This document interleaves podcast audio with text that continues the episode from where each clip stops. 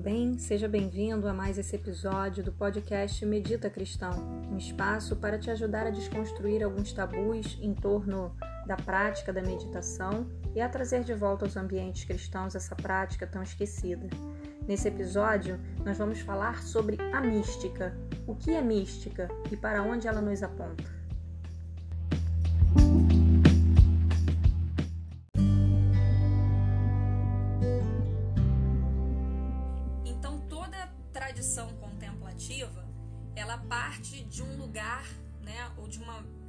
Perspectiva da mística. Então, quase todas as religiões do mundo, né, as principais religiões do mundo, ou quase todas as religiões, elas têm uma corrente mística. O que, que é uma corrente mística? Quando a gente fala de mística, dá um certo rebuliço, né? Porque eu penso eu, né? Antes de eu ingressar nesse mundo, quando falava de mística, eu já imaginava uma coisa oculta, ocultismo, aquela coisa assim meio né? Que ninguém sabe, ninguém diz o que, que é. Mas eu queria desmistificar isso também, né? Porque mística, na verdade, vem de mistério. Mistério, né? Mística vem daquilo que é mistério pra gente, é mistério para nós.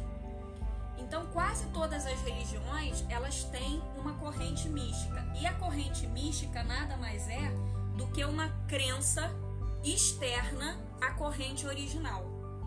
Ou seja, a corrente original, ela, ela, ela trabalha muito dentro do que a gente chama de teoria e de conceito, né, de dogma.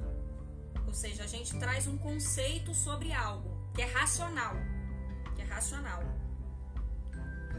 A corrente é, mística, ela vai usar esse próprio dogma, né, da corrente principal dela, mas ela vai acrescentar ali que a gente chama de mística, né? Do que é mistério, do que é mistério para nós.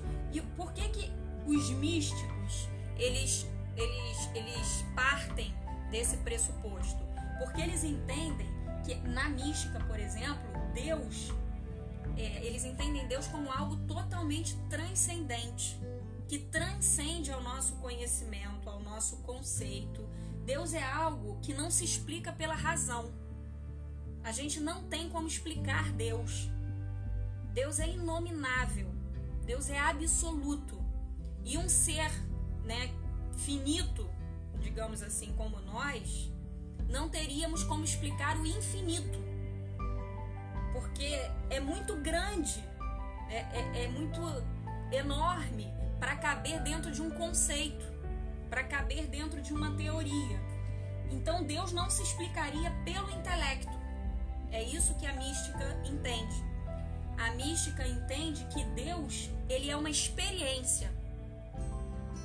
Ele é uma experiência. Eu não explico Deus, eu não teorizo sobre Deus. Eu experimento Deus. E experimentar Deus, na verdade, seria este lugar interior, essas experiências que eles vão chamar de experiências místicas. Experiências que né, o indivíduo quando tem uma experiência mística ele vai ele não consegue descrever ele não consegue falar sobre. Tipo alguns exemplos que a gente pode citar né, na tradição cristã é, de uma teofania né ou de quando Paulo por exemplo que era Saulo caiu lá ficou cego e depois virou Paulo grande apóstolo né? Ou seja, ele teve uma experiência mística, uma experiência com o transcendente, uma experiência com o sagrado. Até para ele explicar aquilo racionalmente era difícil, porque não dá para teorizar muito sobre essas experiências. Essa experiência é uma experiência única do indivíduo, que cada um de nós pode experimentar na nossa busca, na nossa busca de espiritualidade. Então, isso né, que a gente chama de, de, de, não teorizar sobre Deus é o que a gente chama de teologia apofática. Teologia apofática é essa ideia né, de que eu não posso explicar Deus. Tudo que eu tenho de falar sobre Deus é, que eu vou explicar, eu vou explicar com, com uns 10% da, do meu cérebro que estão em atividade. é pouco demais para explicar um ser tão grande.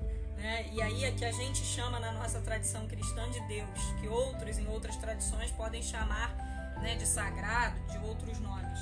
Mas aqui o que a gente está falando é que a mística aponta para isso, para a experiência e não para a racionalidade, não para a razão. Aí eu queria ler um pequeno conto para vocês. Isso é um conto é, que é até dentro da, da, meditação cristã eu ouvi esse conto e isso é, eu acho interessantíssimo esse conto que fala um pouco disso que a gente está tá trazendo aqui, tá? Que é mística. E aí esse conto vai falar o seguinte: um jovem perguntou ao mestre: Mestre, o que é orar?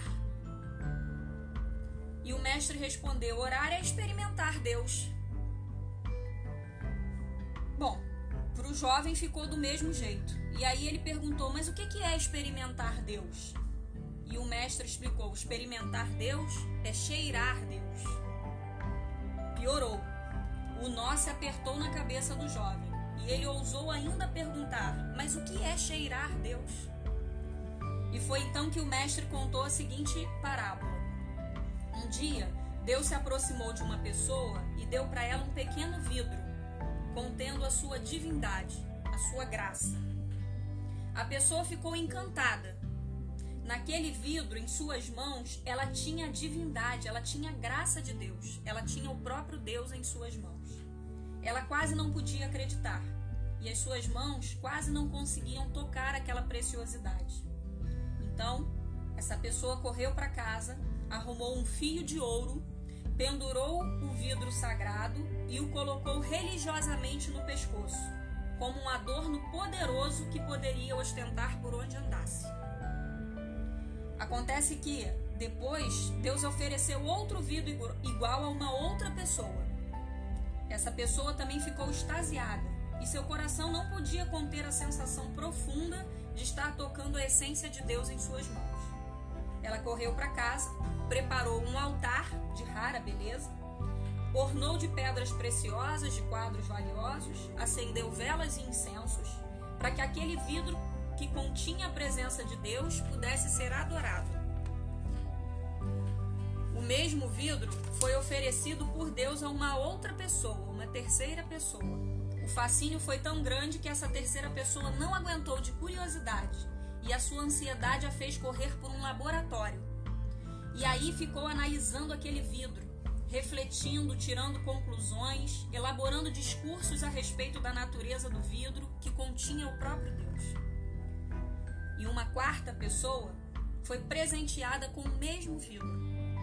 Também essa pessoa ficou seduzida e fascinada pelo mistério que estava tocando. Mas logo, logo, essa quarta pessoa abriu o vidro derramou na sua cabeça, respirou fundo sentindo o perfume que se derramava sobre ela e saiu por aí, espalhando aquele perfume por onde passava.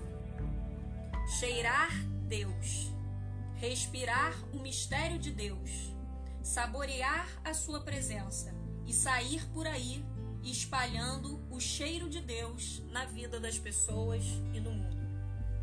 Isso é experiência mística né? Ou seja, eu posso receber Deus e transformar ele num ídolo, num amuleto. Depois eu posso transformar ele num ídolo e colocar no altar. Ou então eu posso me tornar um especialista sobre Deus, pesquisar e falar tudo sobre. E nunca ter aberto o vidro. Nunca ter cheirado, experimentado Deus. Mas a quarta pessoa, simplesmente extasiada, experimentou o sagrado que continha naquele vidro. Isso é experiência mística. E aí, quando a gente fala dessa experiência mística, a gente está falando que todas as tradições religiosas elas têm um livro sagrado cheio de normas, de regras e de dogmas que são vivenciados, mas elas têm uma parte mística que é a parte que usa esses textos sagrados como é, simbolismo né, do que Deus é, do que Deus é não, ou, ou, ou da experiência, de como atingir essa experiência sobre Deus, né? Porque Deus não pode ser é, é, explicado, com essas palavras. Então, o que, que a gente vai, vai falar aqui? É, a, gente, a gente chama isso de dois conceitos. Existem dois conceitos aqui, né, dentro das religiões. Um é o esotérico e o outro é o exotérico. A palavra se fala do mesmo jeito. Esotérico com S e exotérico com X. A pronúncia é igual, a escrita é diferente. Uma com S, outra com X. A palavra, embora se pronuncie igual, a sua, é, o seu significado é completamente diferente. Exotérico com X seria todo conhecimento externo, tudo que aponta para fora. Exo, né, de fora, de externo. Então, o conhecimento esotérico seria um conhecimento público, né? Ou seja, que todo mundo tem acesso. Está disponível para todas as pessoas. Seriam os dogmas. É, ou seja, é como se fosse aquela casca da religião. Essa é a casca. Todo mundo tem acesso, todo mundo sabe quais são né, os, é, os dogmas da sua religião, das suas práticas, os sacramentos, as liturgias. Tudo isso é exotérico, acessível. Né? Um padre, quando reza a missa, um pastor, quando faz a liturgia do seu culto, isso é o exotérico, é o que está disponível a todos. E o esotérico, esotérico, ou seja, aponta para dentro, exo para fora, exo para dentro.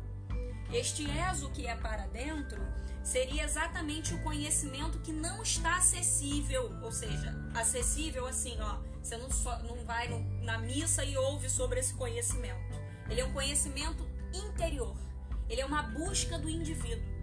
Esses são os buscadores de Deus. São as pessoas que vão viver e ter essas experiências místicas. Paulo, por exemplo, ele teve uma experiência esotérica, interior, interna, né? Uma experiência que ele sabia qual era. Ele poderia transformar essa experiência depois até num dogma, mas ele vivenciou essa experiência esotérica, interior. Essa busca esotérica, que na mística a gente vai chamar que só os que têm sede buscam. Né? Dentro da, da, tradição, da tradição cristã a gente vai falar aqueles que têm sede e que buscam por essa experiência, para essa experiência interior, para essa experiência interna. Então aqui todos têm acesso, todos têm direito, mas nem todos escolhem buscar. Porque essa é uma experiência mística que exige uma iniciação. Uma iniciação é essa busca, né? É uma prática diária, é uma busca, é um, é um não cansar de buscar Deus dentro de mim. É o não cansar de buscar essa experiência sagrada, essa experiência mística. Então a nossa prática religiosa ela pode ser só esotérica, exo ou ela pode ser exotérica e esotérica. Ela pode ser dentro de uma tradição mística, né? Ou só na tradição é, é, original, assim, sem ser a mística, né? A conceitual. Então, quando a gente fala que é, dessas tradições, eu, a gente pode citar todas as tradições têm a sua corrente mística, inclusive o cristianismo. É, ou seja, é, o, o, judaísmo tem uma corrente mística, é a cabala judaica. Né? O islamismo tem uma corrente mística, é o sufismo, né? os sufis. A, o budismo é uma corrente mística, o hinduísmo é uma corrente mística, o taoísmo é uma corrente mística. E o cristianismo também tem uma corrente mística. E dentro do cristianismo, a tradição que mais preservou a mística cristã né, foi o exicasmo. Foi a igreja é, cristã oriental, né, a igreja ortodoxa. Essa foi a que mais preservou a mística. Mas dentro do cristianismo nós podemos citar vários místicos, vários cristãos que é, vivenciavam a mística. E aí a gente está falando do que você perguntou, Jorge. Santa Teresa de Ávila, São João da Cruz, Thomas Merton, Santo Antão, é, peregrino russo depois, é, vários outros místicos aí do caminho. É, é, bom, a gente pode citar vários aqui, tem milhares, milhares de místicos cristãos. Foram todos dessa corrente mística. Eles explicavam, eles não explicavam Deus através de um conceito, de uma racionalidade. Eles não teorizavam Deus, eles experimentavam Deus. Né? E daí essas correntes místicas, elas estão disponíveis para nós até hoje, de uma riqueza absurda, porque o saber e o conhecimento que tem dentro dessas correntes místicas, eles eles são muito ricos, eles são muito profundos, porque ele aponta para a interioridade do, do ser humano. Ele não aponta para a casca, ele aponta para o conteúdo. Não é o vidro, é o perfume que está no vidro. É para isso que a mística aponta.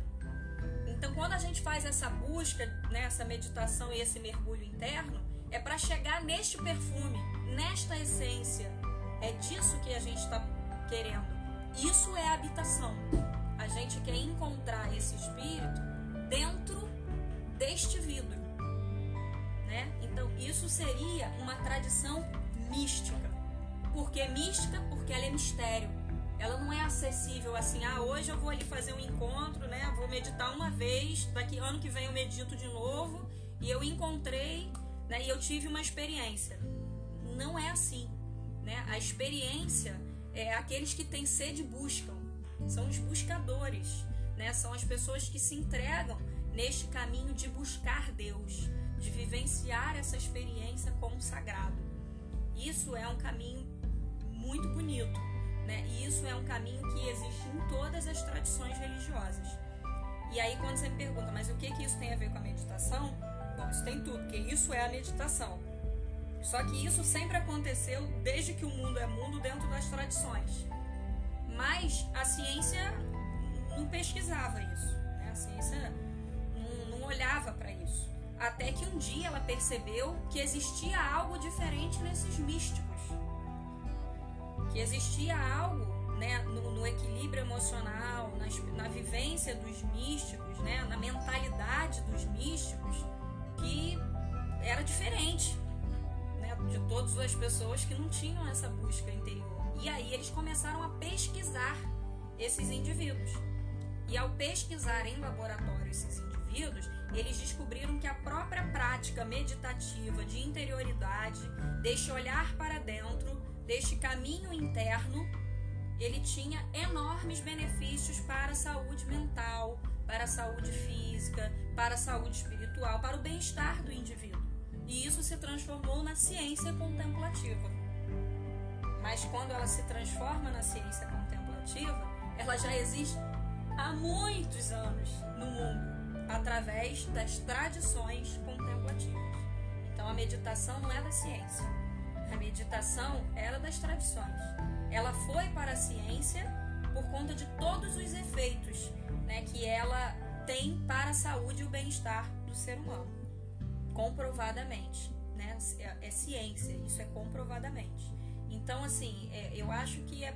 Não sei se deu para entender um pouco do, do, que eu trouxe, mas para a gente saber o que, que é essa mística que, que é essa meditação? O que, que é isso? O que, que é esse respirar consciente? O que, que é esse olhar para dentro? Né? O que, que é entoar o nome sagrado? O que, que é a lectio divina? Tudo isso é um esotérico. Esotérico, gente, não entendam esotérico como vocês ouviram a vida toda. Esotérico é o que aponta para dentro, tá? Para a essência, para dentro do indivíduo, não para fora. Ok? E aí, se vocês quiserem, a gente pode continuar esse tema falando de como isso foi perpetuado na tradição cristã, principalmente dentro do exicasmo, que é a principal corrente cristã, principal corrente mística do cristianismo, a que mais preservou essas práticas.